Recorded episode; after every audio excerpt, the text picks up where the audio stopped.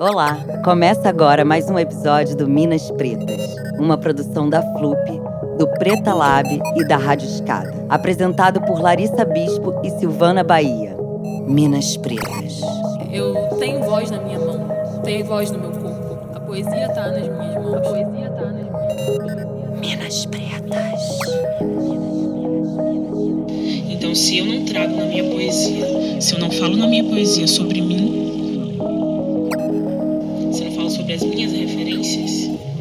ninguém vai falar. Olá, meu nome é Larissa Bispo, do Preta Lab. Então hoje a gente está aqui com a Kimani e a Midria. Olá! Oi! é, então, a Kimânia é poeta, compositora, cantora e preta paulistana. Em 2017, ela venceu o Slam SP, foi vice do Slam Brasil e também esteve na Flup Slam Nacional no Vidigal. Já dividiu o palco com a MV Bill, abriu shows do Rincon Sapiência, Chico César, Bacuxu do Blues. Em 2019, viralizou com o vídeo manifesto Mostra Pra Eles Mulher, a divulgação da série The Handmaid's Tale. É formada no SENAC em gestão de RH e técnica educacional especializada em educação social de meninos do Centro de Juventude de Vargem Grande. Ela veio do Grajaú, zona leste de São Paulo, e hoje é gerente de projetos na produtora Mandril Áudios. E ano que vem ela vai, ainda vai lançar dois discos novos a gente vai falar mais um pouquinho sobre isso Uhum. daqui a pouquinho. E a Midria é estudante de Ciências Sociais, poeta, slammer, slam master do slam Usperifa e membro do coletivo Sarau do Vale. Em 2018, ela venceu o Zap Slam e viralizou com a poesia Menina que Nasceu Sem Cor. Ela tem duas fanzines publicadas e vem do extremo leste de São Paulo, do bairro Recanto Verde Sol. Esse ano, ela ainda vai para o Slam SP, representando o Slam das Minas. Já se apresentou na Pinacoteca de São Paulo, no Instituto Tomi Otaki, no Itaú Cultural, na Bienal de São Paulo e também dá oficinas em escolas lá de São Paulo. As duas escreveram para o livro Empoderamento Feminino, uma coletânea de slams de slammers de todo o Brasil.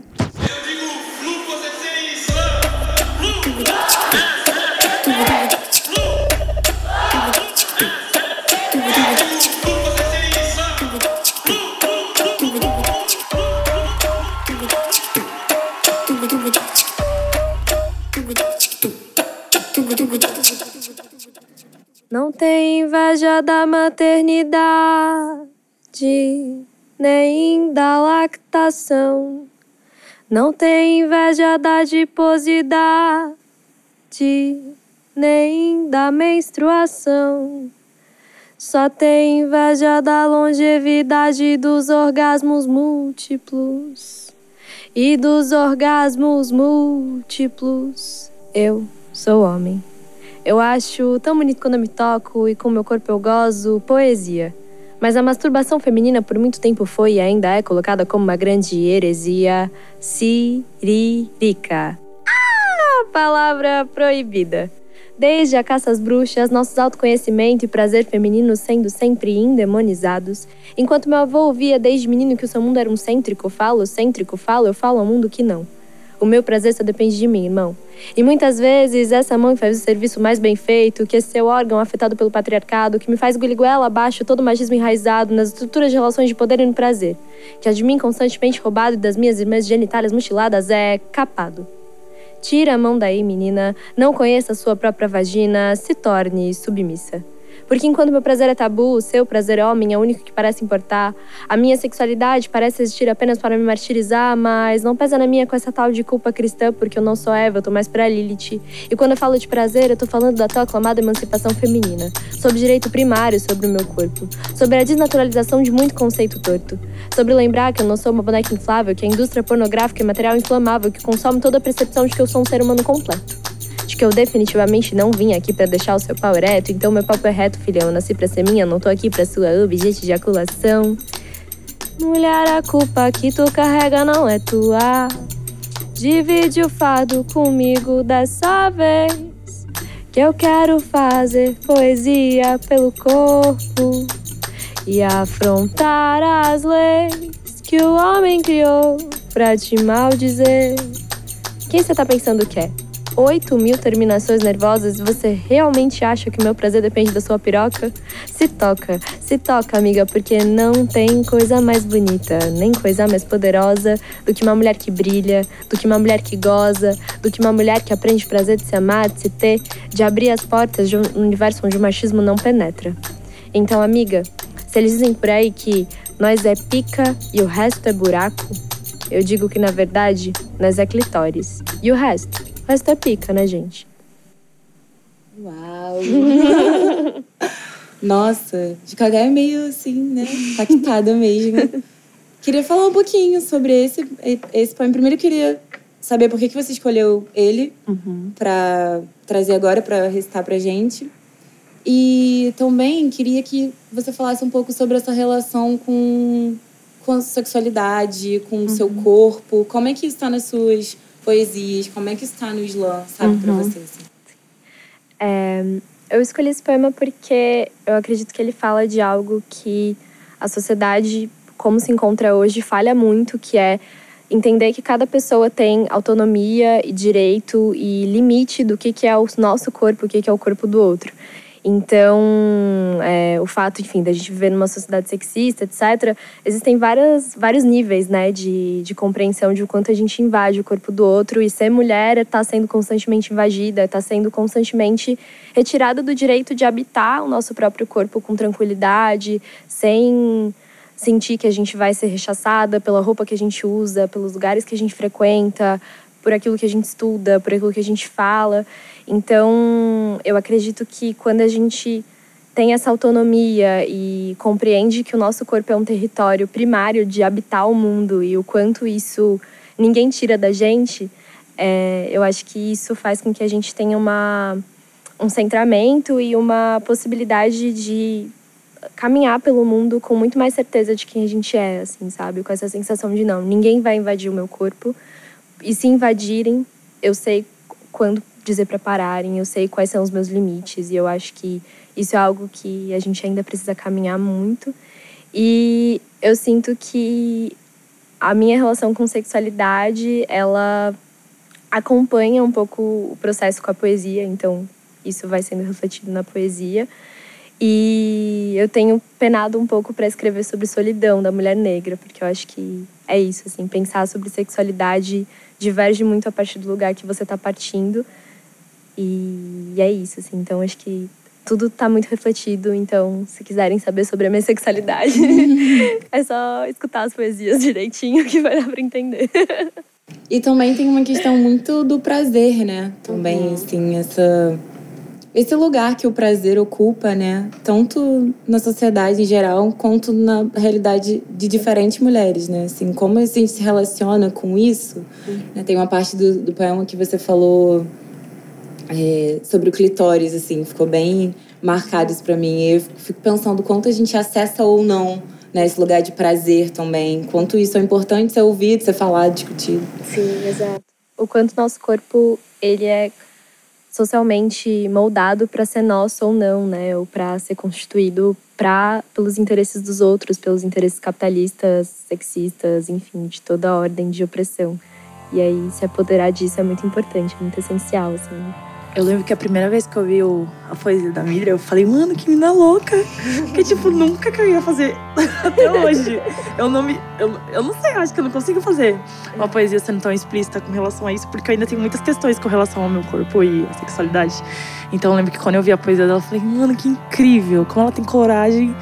E, na verdade, é nem, a palavra não é coragem, é um pertencimento, sabe?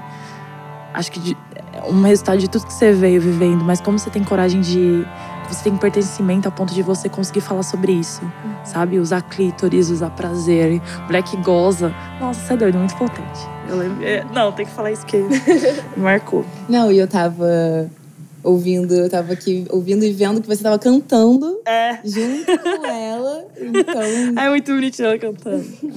adorei. Então vamos lá. Vamos. lá, Kimani. É. Se o que o meu peito clama tem cor, tem voz, tem tom. Faço o verbo de navalha, maldição em dom. Quem faz isso sou eu, quem não quer mais sou eu. Tive medo do eu, hoje não mais.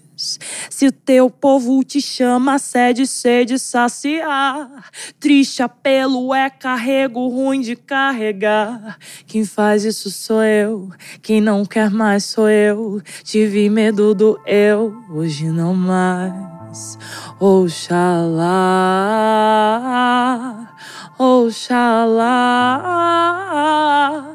Cega minha vista se outro eu não ver.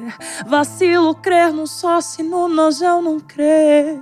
Que fé essa que cabe um só Deus? Que fé essa que não salva os meus? Perdoa, senhor, já disse que hoje eu não fujo, meu peito tá em luto. Se não é pelo amor, é pela dor e dor eu já acumulo. Voz me cede, me perdoai até pro teu Deus eu vou rezar. Que nunca falte pão e fartura pra mesa da minha sinhá. Se for preciso dos meus, eu caçoo, lavo, passo, cozinho e abençoo. Aviso o povo que mestre Moa morreu e a partir de hoje não tem mais capoeira. Perdoa as cores da minha veste, do sotaque arrastado, cabrada peste. E não que me velhe, mas já até aprendi a rezar o texto.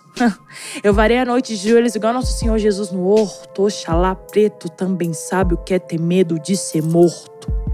Eu não uso mais turbante, nem adereço.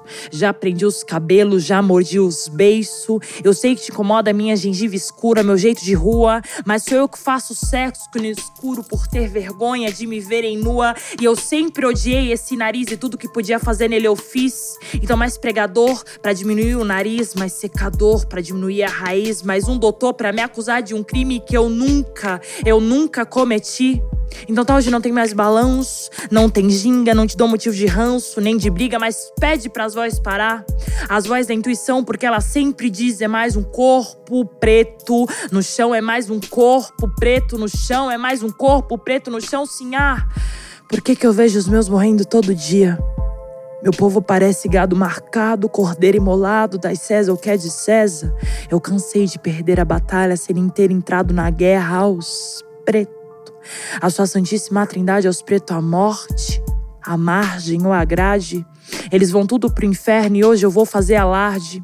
Eu faço poesia em praça pública, eu grafito nas ruas a cor do meu pranto. E ninguém vai dormir nessa cidade até Rafael Braga do meu bando ser canonizado santo. E se os pretos se juntar, e se os pretos se juntar, aí tu guarda teu colazinho de pérolas ou de Svairovski, sim, ah, que sua cabeça hoje vai ser meu patuar. Ei, blacks and whites and nigga, nigga, nigga, nigga, tu, tu, tu. Cansamos de interpretar só vai ouvir nosso gemido quem nos fizer gozar. O que falar? Depois desse momento, eu tava meio hipnotizada aqui, assim. E eu já tinha ouvido você, mas tá aqui é muito diferente, né? Assim, ouvir você ao vivo aqui é uma coisa bem. É bem diferente. Mexe, assim, em lugares. Mexe em alguns lugares. E que assim, uma parte que eu gostei muito que você começa falando e fala assim durante todo ele, né, sobre religião, né, de alguma forma, uhum. sobre sobre isso. Então, queria que você falasse um pouquinho como é que está relacionado com a sua vida, porque você mexe em tantos lugares, você fala sobre tantas coisas nesse, nesse, nessa poesia diferentes, uhum. mas a religião tá ali, né? Tá. Dando, tá. dando forma, né? Queria que você comentasse um pouquinho sobre. Eu acho que, que sempre a, o lance com a espiritualidade sempre fica, é presente porque eu sou alguém muito espiritualizada, assim. Eu, eu, desde pequena, sempre acreditei que eu tinha algum propósito nessa vida, mesmo sem entender muito bem o que era a vida, né? E aí, quando eu faço essa poesia que eu falo da Sinhá, quando eu falo a poesia da pastora, que tem muita gente que que teve contato com a poesia e fica zoando, ai que mano, glória, aleluia, meu irmão. Hum. Mas, na verdade, essas poesias, elas dizem sobre mim antes de tudo. Eu nunca tô falando da ah, naquele lugar, naquele terceiro lugar de alguém que, sabe, de alguém que eu tô vendo. Eu tô falando primeiro de mim, assim, porque e muitas vezes eu me coloco nesse lugar de sabe? De olhar para cima e de, e de te, tentar entender por que, que a gente passa tantas dessas coisas, sabe? Por que, que o nosso povo passa tudo isso? Qual que é o propósito nisso tudo? O que, que a gente tem para aprender? Com tanto sofrimento, com tanta seca, com tanta coisa, sabe? Com, com esse lance de ser escasso e ao mesmo tempo a gente é tão infinito de tanta coisa. A gente vê uma flup como essa, ou a gente viu a flup como como essa e a gente pensa em toda a infinitude que a gente é enquanto pessoa, enquanto seres, sabe? Eu, eu acredito muito que a gente, que nós somos seres de seres espirituais tendo experiências terrenas. Então acredito que todo mundo aqui tá para evoluir, cada um dentro da sua possibilidade, do seu merecimento e tudo. Então é difícil eu não escrever sobre religião e é mais difícil ainda eu não me posicionar. Porque quando eu faço uma poesia da igreja e eu falo, e eu, eu termino falando, levanta a mão aí e diz amém, tem várias pessoas que depois me falaram que elas estavam levantando a mão sem nem sequer ter entendido o que eu tinha falado, ou daquele impulso, sabe? sabe? Esse hipnotismo, esse lance da, da, daquilo que atrai. Então eu fico pensando que a religião ela, te, ela faz isso muito com a gente. Muitas das pessoas que se perderam na religião foi por isso. Porque esses, essa, essa galera que está à frente dessas religiões, eles sabem exatamente o que falar, qual o discurso que eles usam para atrair as pessoas, para levar elas para um caminho, né? A tal da ovelha, para onde que eu levo essa ovelha? Então eu percebo muito que eu, a minha missão de vida, então, sobre espiritualidade, sobre religião, é ser uma pregadora. Eu entendo isso, sabe? Então, tirando as piadinhas de que eu vou pregar, que eu sou evangélica, coisa do tipo, oh Jesus, aleluia. Mas tem o lance que eu sou pregadora e eu sei disso, eu sei o quanto as minhas palavras são importantes. E eu preciso dizer, eu fiquei muito tempo calada. Então é isso. Então a, a espiritualidade sempre está muito presente. Eu acho que enquanto eu ainda me ver nesse nesse entendimento de que tem alguém lá em cima, que tem um Oxalá que olha pela gente, que tem uma figura de Jesus que se compadece, eu vou continuar escrevendo sobre isso. É muito muito interessante para você falar, porque a, a, me dá a impressão mesmo que o Islã, o Islã, a sua poesia, a sua arte é uma missão, né, para você. Assim, é. é uma é um lugar que você quer, que não, não que você quer chegar, né? Mas de onde você veio, o que você é, é, é. e o que você faz com isso, né? O tempo todo. É, é o, meu, é, é o meio, assim. Não tem muito. Acho que no começo, quando eu comecei lá em 2017, eu não pelo fato de eu, não, não, de eu não me entender enquanto artista, eu percebia que eu tinha isso, sabe? Eu queria provar que eu era boa naquilo que eu escrevia. Eu queria provar que aquilo que eu, que eu, que eu via e que eu conseguia traduzir em, em, em letra, em escrito, era significativo. Que eu não era alguém que que eu sempre acreditei que eu era, que eu era só mais uma, sabe? Só mais uma moreninha, só mais uma clarinha, só mais uma. Então, no começo eu era muito assim, eu tava me desafiando a querer provar para mim o tempo todo que eu era alguém importante, que tinha uma função eu estar tá aqui. É, e hoje, depois desses anos, comecei em 2017, mas para mim tem esse lançamento de ser os anos, hoje eu, eu vejo que o Islã, eu entendi que o Islã é um meio, é um dos meios que eu vou utilizar para conseguir chegar né, para eu conseguir passar a mensagem que eu tenho para passar, sabe? Então, sim, eu não, eu não tenho um objetivo com o Islã. O Islã não é um objetivo para mim. É um caminho, sabe? É uma das infinitas possibilidades, é uma das um dos caminhos para chegar na morada, sabe, no todo. Então, acho que é isso. Eu sei que lá no começo da sua vida no Islã, Ai, sabendo de uma história. Eita, chama. Vamos desenterrar aqui. Que teve uma recepção para os calouros no primeiro ano da que a USP aderiu às cotas raciais. Uhum. Né? E aí foi ali que começou o Islã na sua vida, ou mais ou menos. Me conta assim como foi isso e também aí te quebra como você conheceu esse universo do Islã. Se foi ali, se foi antes, foi depois. Uhum. Tá. É, eu antes de participar de Islã, eu comecei aos 15, 16 anos a participar de sarau. Um sarau que rola no meu bairro até hoje, do qual eu sou membro do coletivo, que é o Sarau do Vale. Então, meu bairro é um bairro do extremo leste, onde não tem biblioteca, não tem casa de cultura, fábrica de cultura, oficina cultural, todos os tipos de equipamentos que o Estado poderia trazer para, enfim, proverem esse direito humano, não estão ali. E aí, eu me recordo que eu comecei a participar do sarau, eu tinha uma afinidade com literatura desde a época da escola, então eu era muito nerdzinha, assim, então eu lia muito, escrevia muito, tirava boas notas e tal.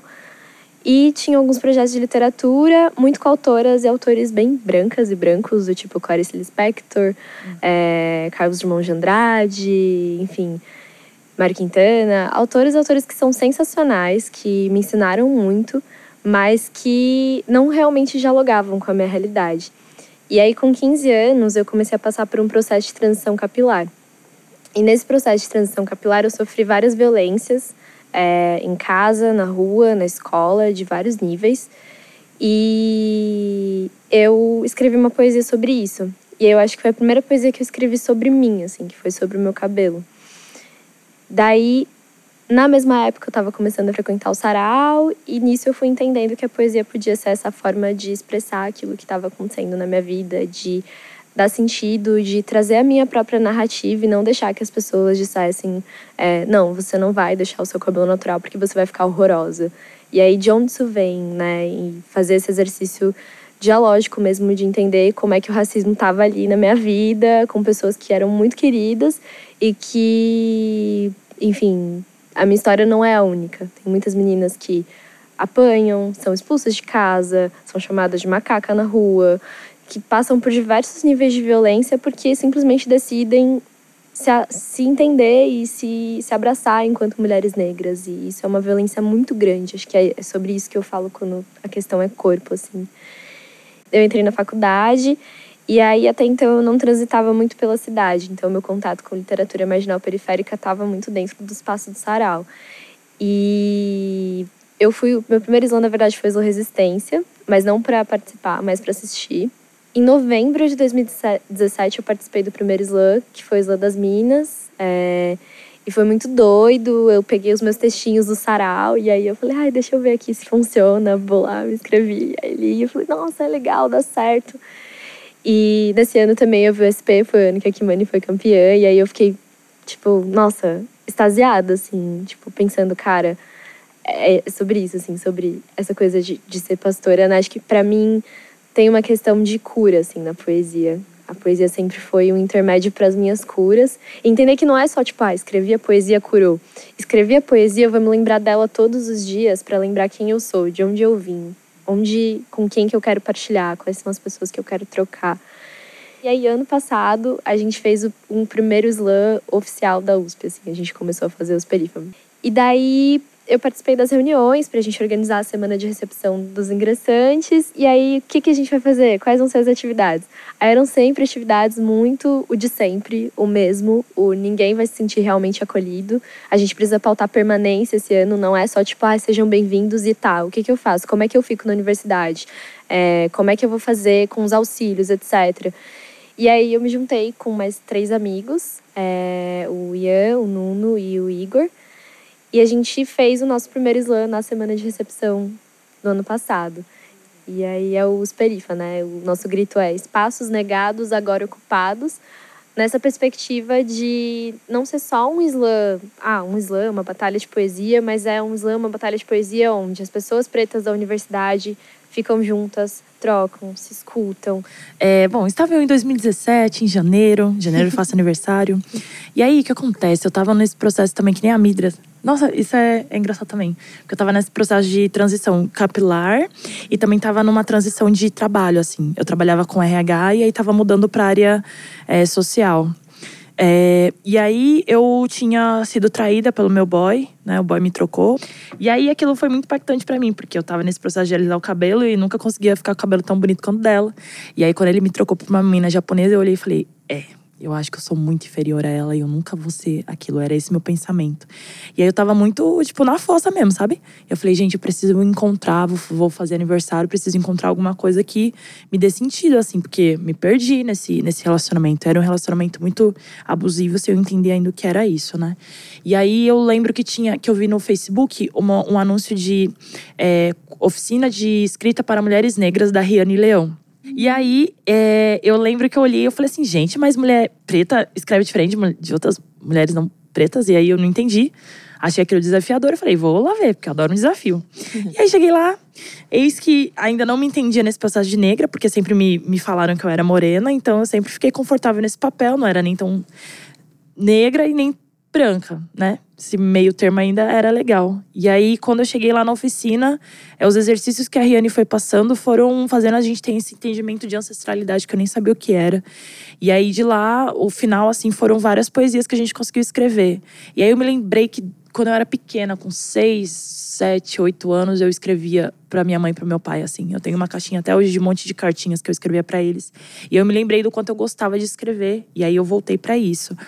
Mas foi daí, assim, foi da escrita. E aí a Riane. E aí eu lembro que eu, que eu declamei minha poesia, tava ela, a Patrícia Meira e a Deusa Poetisa, que tipo, eu olhei e falei, meu Deus, que mulheres incríveis.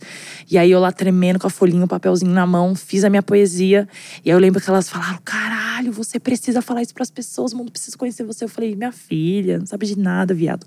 E eu tremi assim, e aí foi isso. Daí elas me levaram no Islândia Norte para eu conhecer, que foi a primeira batalha que eu, que eu fui mesmo. E aí eu tava lá batalhando com aquele, sabe, com a folhinha assim, a época da Ingrid, a Katrina, a galera das antigas. E aí foi. Depois fui pro Zapslan, conheci a Roberta Estrela Dalva. Fui indo, fui indo, fui indo. Quando vi, venci o Islam SP, sem nem tentar entender muito o que era isso. Fui pro Islam BR, cheguei, fiquei né, em segundo lugar sem, sem entender ainda o que, que era tudo isso, assim, mas entendendo que era algo muito grandioso, que tinha muitas pessoas que vieram antes de mim, que, que davam uma significância muito grande para esse movimento. Eu me entendi nesse movimento, me vi muito nesse movimento da poesia, porque eu sempre tive esses pensamentos meio de esquerda, sem saber que eu estava me posicionando. E aí, quando eu entrei no slam e eu vi a galera que gostava de ouvir rap, sabe, tinha essa coisa meio rua eu, aquilo foi fazendo sentido. É, e, que, e, e, eu sempre gostei desse, desse lance de estar tá em discurso, de falar, de. Na, na escola eu sempre era a menina que todo mundo fazia o trabalho, eu era que ia na frente e apresentava. Eu sempre adorei estar tá nesse lugar de oradora. E eu nunca entendi o quanto isso poderia ser significativo no Islã. E o Islã é isso, né? Dentro tudo o que o Islã é. O Islã é muita coisa, mas o Islã também é isso. E aí foi isso, eu venci o Islã BR e aí eu comecei a entender. Eu falei, uou, wow, é um universo assim. Então a partir daí eu comecei a levar a sério e aí foi 2018 e tô até agora fazendo isso. Então foi daí que começou, foi uma procura. Eu tava tentando me entender, tentando não me, não me, não morrer, na verdade, é, metaforicamente falando e tentando trazer algum sentido para minha vida que não fosse só o lance de faculdade, trabalho, casa, faculdade, trabalho, casa. E aí quando eu entendi esse movimento, eu vi as pessoas, o brilho no olhar que a gente tem, a gente tem muito orgulho com relação umas às outras, né? Eu vejo isso, por exemplo, no Islã das Minas é muito nítido, tipo, quando a gente consegue olhar uma mulher e falar, caralho, ela era declamava desse jeito, agora tá assim, ela evoluiu, olha o que ela tá fazendo. Então o Islã é muito isso. Então foi daí que eu, que eu me encontrei assim, e tô até hoje. Tanto você quanto a Midria, vocês primeiro entenderam o processo da literatura ali, né? Assim. É. E aí, só que o que eu sinto assim de você é que você é muito musical. É. Assim. E eu queria que você falasse assim, como é que você acha que isso chegou? Porque teve todo esse processo de, de emancipação, né? Sim. Dentro, na escrita, de você se entender como, como numa escrita potente e numa escrita negra uhum. de um lugar, né? Mas aí como é que isso se transformou? Porque aí você podia só publicar um livro, por exemplo. Como é, é que isso se transformou em, em, né, em música também, além de militância, além de expressão? Sim, eu acho que, bom, meu pai, meu pai ele era cantor e ele era compositor. É, e aí eu lembro que uma das histórias, ele é falecido já, é, mas uma das histórias que minha mãe me contava é que ela disse para ele escolher ou o pagode ou ela. Ele preferiu ela e nunca mais foi pro pagode, né? Coitado, meu Deus. E aí eu fiquei pensando. E aí eu me lembro, assim, quando eu, eu lembro de alguns vestígios que eu tenho, alguns fragmentos da minha infância, eu me lembro sempre dele com violão, cantando Roberto Carlos, e aí eu ia cantando junto com ele. Então tem um quê muito grande de, de dessa música vindo da minha família, sabe? Talvez até tenha mais para trás também, sem eu nem conhecer. É, e aí um outro segundo momento também que me marcou bastante foi quando eu vi, eu assisti a série Antônia, que passava na. Sim. Antônia, que tinha a Negrali, né? Negrali e várias outras manas. E aí, quando eu vi a Negrali cantando, oh, Antônia. E aí eu falei, hum, elas são melhores do que Spice Girls. E aí eu não sabia o que era, que todas elas eram escurinhas. E eu pensei, uhum. Porque, entende? E aí eu falei, é isso. Então, tinha ali uma força feminina, tinha ali uma voz, e, e muito desse, dessa voz compassada, sabe? Esse instrumento que fala e é uma coisa mais pausada, que aí depois eu fui entender que era o rap, tudo isso isso, né? Claro que eu, eu, por exemplo, hoje eu não componho só rap, eu gosto muito de escrever de um jeito livre, assim. Então acaba saindo muitas coisas, mas é isso. É, a música eu acho muito bonita e o que eu adoro é porque por exemplo, quando eu tô compondo uma poesia, eu não penso só no corpo dela. Eu vou pra frente do espelho e eu já começo a pensar como eu posso sintonizar a palavra. Como aquela palavra, a maneira que eu, que eu, que eu declamar ela, ou a maneira que eu cantar ela vai sair musicado. Isso vai ser muito mais acessível para as pessoas, tá vendo? Então é um jogo que é muito natural para mim. E eu acho que eu seria muito pobre ou muito seca se eu não tivesse a música como um, um instrumento para mim, sabe? Eu fiquei pirando aqui as, as semelhanças, amiga. É bizarro. É, não é? É, Meu pai também era músico. Ele não faleceu, mas ele fez aborto parental quando eu tinha 5 anos. E aí é muito doido assim, essa questão da influência. Também pensei na, nisso de madrinha e da importância da gente ter esse processo constante de abraçar mesmo as pessoas novas que estão chegando no movimento. Não só do Islã, mas eu acho que dentro dessa, dessa gama muito grande que é a literatura marginal periférica, que são todas essas expressões da periferia, o rap, enfim, todas as linguagens hip hop. Foi a Jo Freitas, eu fiz uma oficina também com ela de sendo poesia, que não é exatamente Islã, mas enfim, trouxe essa. Acho que isso de alguém olhar pra você e dizer o que você escreve tem valor é importante, as pessoas precisam ouvir isso. É um exercício que tem que acontecer com todas as pessoas em algum momento, com alguma coisa que a gente faça. A gente tem que ser reconhecido enquanto parte de, de comunidades. Se a gente não tem isso, é por que, que a gente está falando tanto sobre depressão, sobre ansiedade, sobre todas esses, essas questões psic- é, psicológicas hoje? Porque as pessoas não se sentem pertencentes, não se sentem é, valorosas mesmo. Acho que essa questão de missão e de talento e de enfim, contribuir para o mundo é algo muito importante. Que a gente, no Islã, eu sinto que a gente tá sempre nesse momento de isso. agregar. É. Traz pra gente. Tipo, chegou alguém novo, a gente fica, meu Deus, vamos ouvir. Tipo, É. E isso, assim, eu, eu também, você falando sobre quanto é importante, né, para vocês ter essa, essa, meio que essa união, mas também essas referências, né? Assim, eu queria que vocês falassem um pouco, as duas, assim, sobre. Primeiro, como vocês se conheceram, como vocês se conhecem, né? Porque vocês são amigas. E, e quem são esses referências para vocês, assim, aqui no Brasil e fora também? Com que vocês se espelham? Porque você falou que lá no começo você viu é, Antônia e, e isso te motivou tanto. Então, o que, que ainda faz vocês, assim, se inspirarem, sabe, para escrever? É, aqui no Brasil, eu gosto a Luz Ribeiro, Deusa Poetisa e a Agnes. Eu acho que elas são Agnes com G mudo, né? São as mulheres que brasileiras, as poetas brasileiras que eu me espelho e elas têm uma significância para mim muito grande, assim. É, eu ainda não tive por- oportunidade de falar isso para Agnes e vou falar ainda. Mas a Luz e a Deusa Poetisa, eu já falei isso para elas, o quanto elas ela- elas têm um, um- um lance assim que eu me inspiro muito que é elas têm um, um- é um diferencial sabe? É difícil você ver elas no palco e você não você pode não lembrar do nome delas mas você vai se lembrar da voz ou do que elas falaram ou do quanto a, a posição e a postura delas impacta a Luz Ribeiro é isso eu não consigo me lembrar de, sabe, eh, os meninos passam lisos entre becos e vielas. Não tem uma poesia que eu não lembro dela e não lembro do, do corpo dela, de como ela faz isso. A deusa poetisa é a mesma coisa, seja o que a deusa quiser. Então, são mulheres, assim, Agnes também, né? Elas têm uma assinatura muito forte. E de fora, é, eu não sei se é a Jennifer o nome dela, mas é a Falu. Eu só me lembro desse sobrenome, da Falu. E ela fala dos, é, do black boy, ela fala dos meninos negros. Ela fala do quanto, sabe, elas têm um jeito tão bonito de falar de dor que não tem nada de. é, não, é, não é explícito. Ela não fala, ai, porque o menino foi baleado. caiu-" Não. Ela fala que o menino não tem asas, do medo, dos olhos grandes arregalados do menino. E quando ela vê a Luz Ribeiro falar disso, ela fala dos meninos entre becos e vielas. E é uma coisa que. te- Mano, é muito maior, tá ligado? Então, são poesias, elas fazem poesias que eu consigo ver as poesias, entende? Elas dão corpo, então eu sou muito louca por elas e admiro elas demais. E eu tenho também a felicidade de poder dizer isso pra elas é, continuamente, continuadamente, sabe? Do quanto elas são importantes, do quanto elas são muito significativas pra mim. Eu me sinto muito contemplada, assim, é, com a luz, com certeza. É, as manas de fora também. Esse campeonato, o, o mundial que tá tendo aqui, é o Rio Poetry Slam. Meu Deus do céu, é cada tiro, assim, cada palavra você cai pra trás. E acho que essa questão da sonoridade, né? Essa mudança de vozes, de referências, de universos simbólicos. Eu piro muito por estudar ciências sociais, assim. Então eu fico pensando, meu Deus, o que, qual que é o mundo social dessa pessoa para ela escrever esse poema, sabe? A gente tá criando registros daquilo que é a nossa sociedade.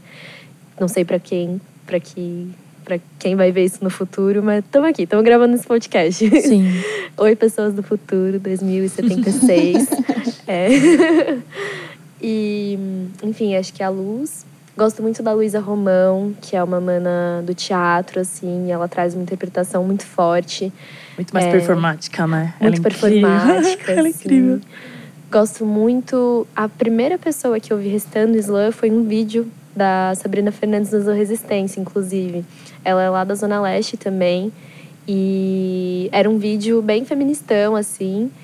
E eu acredito que tem essa importância. Assim, acho que o slam, como a gente estava conversando até ontem no, Uhum. no campeonato, assim, que ele tem essa, essa questão de fases, inclusive a Elisandra, né, que Elisângela, que é da Angola, estava falando a mesma coisa, que as pessoas lá na Angola estão começando a questionar sobre o quanto o slam só fala de dor. O mesmo movimento que a gente tem aqui. Tem. E aí, sei lá, tem slams que surgem só para falar em poesias de amor, como Racha Coração, Uhum. o Chamego. É... E aí eu acho que, enfim, eu tenho essas referências assim, e especialmente pessoas que tragam uma parte de si que você não consegue desconectar poesia e pessoa. Eu acho que isso é algo muito importante, que tem que ser exercitado cada vez mais para a gente não cair nessa cena da estética e da nota. É você conseguir olhar e pensar, isso aqui eu sei quem escreveu. Não dá para trocar o texto um do outro e eu não sei quem É. escreveu. Que às vezes eu tenho essa impressão e é, é, é triste, na verdade, porque é, mata a criatividade, a potência que cada pessoa tem com a própria história, com a própria vivência. Dizer para o mundo algo que só você pode dizer. E às vezes a gente cai nessa cena de, ah, não, vou escrever um texto para tirar 10, vou falar sobre um tema que todo mundo vai bater palma. E isso é importante para reiterar alguns debates, mas também faz com que você mesmo não conheça a sua, a sua potencialidade. E. É muito enfim. de identidade, não é? Eu fico Sim. pensando, e isso que você falou é muito real. É tipo, Uhum. muito de você conseguir ver o texto de uma pessoa e, tipo, meu, é aquilo que eu espero daquela pessoa. E, tipo, caralho, eu não espero disso. Meu, como ela consegue, sabe? É, é tipo da Luísa Romão, que Uhum. é uma mana que é super antiga já no slam. E ela vem com poesias novas que ainda tem o que, a assinatura dela, Aham. mas que é ela de outras formas e tentando, sabe? E eu acho que isso é, eu acho que isso tem a ver, não sei, eu fico pensando quando a gente meio que leva a sério esse lance de ser de fazer arte. Porque eu não sei, eu acho que quando você se propõe a fazer arte, você tá tão é, compenetrada ou tão comprometida com aquilo que você é e como você quer se expressar para o mundo, que você não fica tão preocupado como com, como as pessoas vão ver e muito mais de, de como você vai fazer aquilo, que aquilo realmente é você. Então, tipo, é, é mais ou menos quando uma pessoa chega para você e fala: Ô, Midra, escreve, sei lá, determinado trabalho, você vai ter que se apresentar e você só pode falar poesia disso, disso, disso, não pode falar isso, isso. Mano, isso mata a gente. Dependendo do lugar que a gente se apresenta, a gente não pode falar determinada palavra, determinada poesia. É, se tem um cunho político, se tem, dependendo do que a gente fala, se parece muito de esquerda, enfim. Então, isso mata a gente enquanto artista. Enquanto alguém que é detentor de, de do mundo dentro, sabe? Aham, Exato. Então eu fico pensando muito nisso, né? Que eu acho que é realmente isso, a gente cada vez se conectar mais consigo. Porque a gente fica menos preocupado com o que é externo, com o que é estética, sabe? Cair nesse lance de tipo, tenho que fazer isso. E aí a gente cai numa. num... Aquilo que a gente tá criticando é aquilo que a gente cai. Nesse lance dessa bolha, sabe? De ter que entrar, de ter que falar aquilo. Por isso que eu adoro quando chega alguém e fala de amor, sabe? Fala de outras coisas, coloca outros temperos, tá ligado? É, um- é um- uma panela que a gente pode colocar tanta coisa, né? Fica chato fazer sempre arroz com olhinho e a mesma. Né? Tem tanta coisa, gente. Orégano, né? Põe um ketchup também, não sei. É isso. Aproveitando essa linha de tipo. De, de- ah, você pode dizer uma poesia, mas não pode dizer com, tanta, com tanto ódio, não pode usar o nome de tal governante, não pode isso e aquilo. Indicar duas pessoas que eu acho que estão nem aí, estão um pouco se fudendo pro, pro que falam, assim. É, eu gosto muito, não é porque é só meu amigo, mas eu realmente gosto muito da escrita do Igor Chico, que eu acho que é um menino que fala. Ele fala. Ele, é. Nossa, é- ele é. O o papel pega fogo, mas se apaga. E aí as cinzas, tipo, entram em você, e aí você sai dançando com as cinzas, assim, e você vê que na vida tem dança, que na vida tem, tem respiro, tem felicidade, tem encontro, tem troca. Eu acho que é muito importante isso, assim, essa poesia que bate, mas depois dá um colinho, sabe? Que se- morde a- Porque senão a gente não consegue, a gente não sobrevive se é só tapa, se é só soco, se é só dor. É, e uma outra pessoa, que é, é uma mana é, estadunidense, que é a Porsche, que tem, tem um texto sensacional dela, que é sobre capitalismo. É tipo, sim, nevrálgico. Ela vai, tá, capitalismo. É muito bom, tem traduzido no YouTube e tal, e é sensacional. Assim, eu acho que essa importância de eu vou dizer aquilo que eu tenho que dizer. Acho que é, é esse tipo de pessoas que eu gosto de ouvir, assim, sabe? chegam, eu tô aqui, eu vou dizer, eu vou falar, e, é isso, pronto. Tipo, sejam prontas ou não para ouvirem aquilo que eu tenho que falar. A Kika ontem, na, na semifinal, mandar um texto de sete minutos. E tipo, dane-se o slam, eu não, não eu, eu vim aqui para falar o que eu tenho que falar. Esse não é um texto de competição, esse é um texto que eu tenho que dizer. Eu acho que essa questão do corpo reflete muito a, a poesia, porque eu sou uma menina negra, baixinha, de, enfim, miudinha e tal. É, eu nunca passei por, sei lá, ser perseguida numa loja, pelo menos não da maneira explícita, que eu sei que mulheres negras mais retintas, ou, por exemplo, mais altas, enfim, mulheres Exato, robustas, como elas sofrem. Eu sei que eu não, não passo por isso com, com a facilidade e com, enfim, a triste facilidade com a qual elas passam por isso. E, e aí eu queria falar sobre esse racismo que estava na minha vida desde pequena, tendo sido criada numa família branca, onde eu nunca ia ser lida como branca, mas ninguém ia dizer explicitamente que eu era negra. E aí eu ficava nesse lugar confortável do parda. Quando eu descobri parda, eu falei, nossa, é isso, agora solucionou todos os meus problemas, tá? O IBGE falou, quem sou eu para contrariar o IBGE? E aí, e aí nesse processo todo, eu comecei a participar dos slams, aí eu já tinha essa coisa de, não, é, eu sou negra, eu estudei no Centro de Profissionalização de Adolescentes lá na Zona Leste, o CPA Padre Belo, salve a todos os meus educadores, Tito, Jefferson, Ale. É, e aí, tiazinho? não esqueça nenhum. E aí a gente teve uma semana é, que era a semana, semana, sei lá, semana África, uma coisa assim. E esse foi um processo muito importante, porque a minha sala ficou responsável por contar esse processo histórico de chegada da população negra no Brasil. E aí a nossa tese, né, era uma exposição de tese, não era uma exposição tipo a demonstrativa, era de tese de a chegada da população negra, desde os navios negreiros, é o que leva a gente chegar até hoje favelas. Então, tipo, navio negreiro, favela. Como é que esses dois momentos se relacionam? E, e aí eu entendia que tinha, eu tenho uma relação com tudo isso, mas eu também entendia que eu estava partindo de um outro lugar, que é o da miscigenação, que é dessa, desse apagamento. E que eu precisava falar sobre esse racismo que é o mais velado, que é o de você não não permitir que as pessoas se entendam enquanto negras e eu acho que se entender enquanto negro faz com que você tenha uma consciência política e uma consciência histórica que que faz com que você, enfim, que que te torna muito mais combativo. E isso pode ser em pequenos atos, isso pode ser em coletivo. Então, quando as pessoas se conectam, quando as pessoas se entendem é, dentro da sua ancestralidade, fica muito mais difícil que alguém diga que a vida dela é só trabalhar, estudar, produzir, etc. E não, peraí, eu tenho um pano de fundo cultural, eu, eu vim de um lugar muito rico, a gente tem manifestações muito ricas na nossa realidade hoje em dia da população preta. Que, que eu não posso ser reduzida a isso. Eu tenho uma cor, eu tenho um lugar, eu tenho uma história.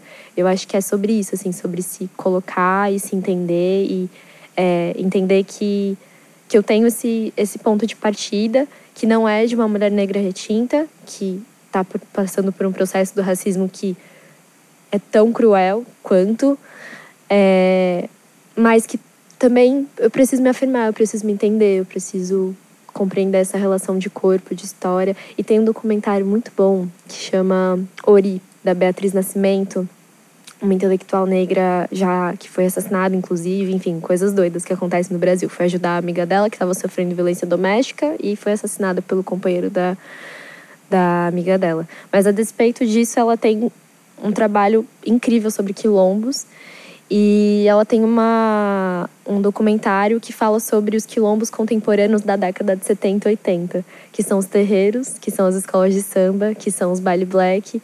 E aí como é que a gente consegue ver essa ressignificação da vida desses corpos, de trazerem para si uma nova significação, uma nova forma de se ver, de sentir, se relacionar. Eu acho que é sobre isso, assim.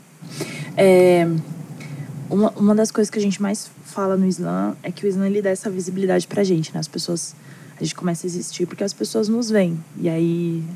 Que a gente já tava ali o tempo todo, ninguém tava vendo, com um vídeo de um Islã, um vídeo e um vídeo que viraliza, que tem visibilidade, as pessoas começam a entender aquilo que você faz e até respeitar, né?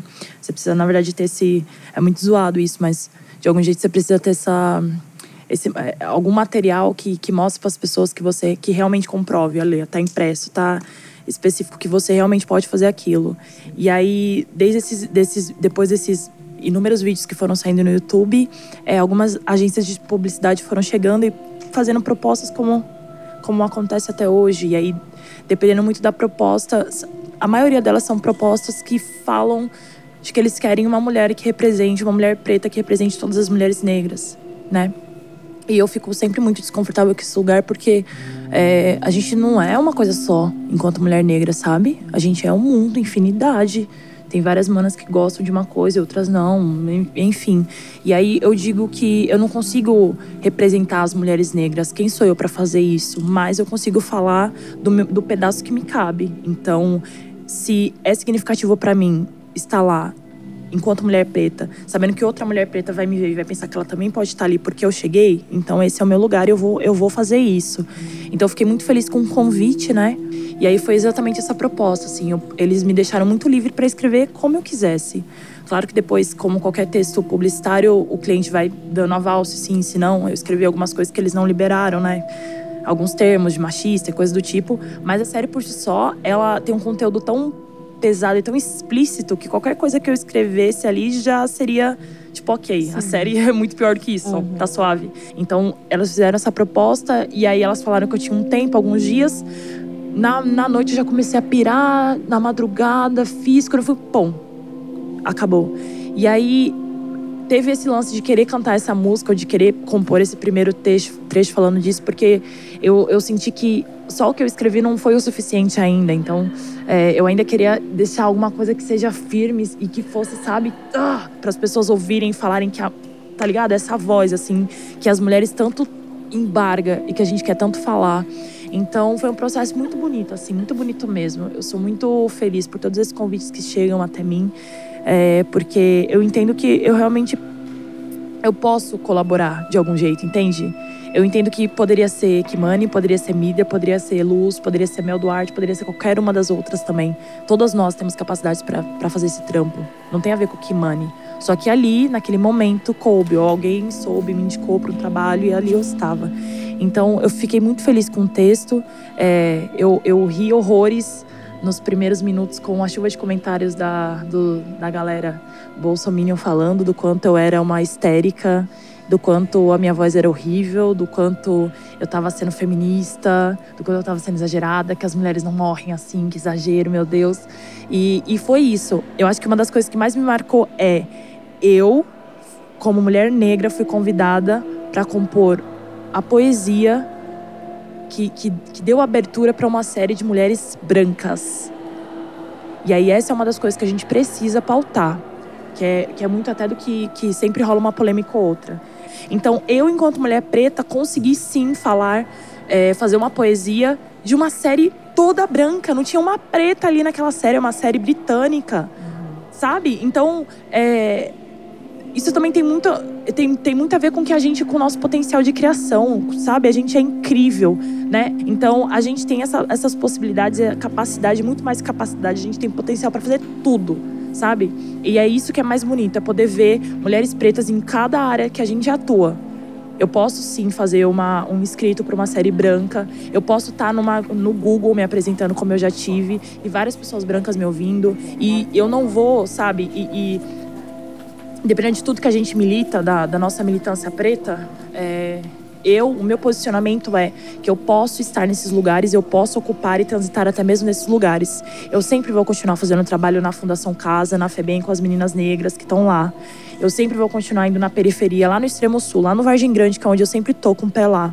Mas a gente precisa ocupar esses lugares, os lugares acadêmicos que nem a mídia ocupa, os lugares de destaque, porque a gente tem que ter cada vez mais pretos e pretas ocupando esses lugares. As faculdades, a academia, é, as óperas, tá ligado? Essas áreas que, tipo, tem poucos dos nossos por questão acadêmica, por questão de estudo. Então, hoje eu sou uma gestora de projetos em uma agência, é, uma, uma produtora de áudio de oito caras brancos. Eu sou a única mulher e a única negra. E eu consigo fazer o meu trabalho. Não tem a ver com a minha cor. Mas a minha cor ali diz muito. É político isso. E por isso que eu aceitei esse convite. E por isso que eu aceitei. E eu aceito todos os convites que me chegam na porta. É para dizer para essa galera aí que a mulher preta tem muito o que fazer. E a gente pode fazer tudo. E muito mais do que esperam da gente. Gente, então, só para fechar, eu queria que vocês falassem muito rapidamente, que a gente já tá com o tempo apertado, sobre seus planos para o futuro, mas futuro próximo, amanhã, depois, mês que vem. O que, que vocês planejam aí prosseguir no slam, principalmente, mas também fora deles. E aí a gente fecha. Bom, estarei de SP, né, né? Se tudo der certo, quem sabe eles não PR, participando ou não, porque eu sou plateia, sou uma boa plateia, vou estar lá para gritar pelas amigas, pelos meus amigos. É... Vai ter algumas coisas boas ainda esse ano, mas ano que vem vai ser, promete, assim. É... Tem um projeto que eu, que eu consegui, que a gente deu. É... Trabalhamos para ser aprovado pelo PROAC, que vai ser um documentário Vai ser um documentário que fala da Kimani enquanto mulher preta, mas eu não quis ficar só nessa narrativa. E aí a gente vai falar de outras mulheres negras também. E vai ser um documentário muito bonito, mas basicamente a gente está falando do Islã enquanto movimento, enquanto instrumento. Então a gente vai, vai, vai trabalhar ele durante todo o ano de 2020. Eu vou conseguir chamar aí algumas pessoas do Islã mesmo para complementar essa cena. É, vai ter o disco com, com a galera do Bexiga 70 com os meninos do Bexiga 70 e vai ter meu disco autoral também, que tá vindo logo menos. E é isso, assim, tô muito feliz com tudo que tá acontecendo. Vamos continuar trabalhando aí, seja com projetos, com música, com poesia. E é isso. Ai, gente, é isso. Muito obrigada, você que aqui me escuta, querido ouvinte. Até a próxima. Até a próxima, não é mesmo? É, bom, acho que SP também. Vou estar tá lá representando todas as minhas. SP também, Slam SP. É, eu também sou Slam Master, né, dos Slams Perifa, então acho que eu tenho esse processo de cada vez mais com o coletivo ocupar os espaços da universidade e também para fora da cidade universitária, que é onde a gente faz a maior parte dos slams, e para os campi da USP no interior, é, e para enfim, tá nesses espaços, partilhar cada vez mais. É, bom, além disso, eu vou publicar um livro é, com as minhas primeiras poesias. Então, as poesias desses meus primeiros um ano e meio aí de slam, que eu vou assiduamente. É, vai se chamar Menina que Nasceu Sem Cor, aquela já. O título. é, e, enfim, a ideia é realmente trazer esse registro para o mundo, assim, do que, que é a Midra nesse primeiro momento. Eu sinto que eu estou mudando muito e já não sou mais a mesma menina que começou há um. Enfim, é um outro processo que eu estou vivendo agora. Eu também vou publicar um livro infantil, que vai ser uma versão infantil de A Menina que Nasceu Sem Cor. Uhum. E vai ser muito massa, é com a Ana Teixeira, que é uma ilustradora sensacional. E aí a gente tá nesse trampo juntas, assim. Acho que vai ser um rolê bem bacana, especialmente para as crianças pretas pequenas lerem. E tipo, ai, tá tudo bem, sabe? Eu ser uma criança preta de pele clara e eu posso me entender enquanto negra. É, e academicamente eu, vou, eu tô no processo de começar a fazer uma iniciação científica sobre mulheres negras no Islã. Então acho que é isso. Gente, estou ansiosíssima para os novos, novos passos, né, também. E, enfim, foi muito bom conversar com vocês, conhecer melhor assim, conhecer também do processo de vocês, sabe? Além do, do que são vocês ali apresentando, batalhando, mas também de onde vem. Eu acho muito uhum. importante que as pessoas saibam disso. Sim. Não só de vocês, mas uhum. assim. Pra não achar que é uma coisa fora do normal, Sim, né? Tipo, exatamente. Tipo, que tem vem de um lugar e que sim, tem um porquê. E, enfim, foi muito legal. Então, é isso. A gente vai terminando o episódio. No próximo a gente vai ter, conversar com mais Minas Slummers aqui, que batalharam na FUP 2019. E segundo tchau. Tchau. tchau. tchau. Minas Pretas. Você precisa sentir cada palavra que você está falando. Minas Pretas. Se continuar assim, a gente se olhando, se ouvindo, é a essência, Sim. sabe? E tem que continuar sendo assim. Confira os próximos episódios de Minas Pretas, uma realização da FLUP, do Preta Lab e da Rádio Escada.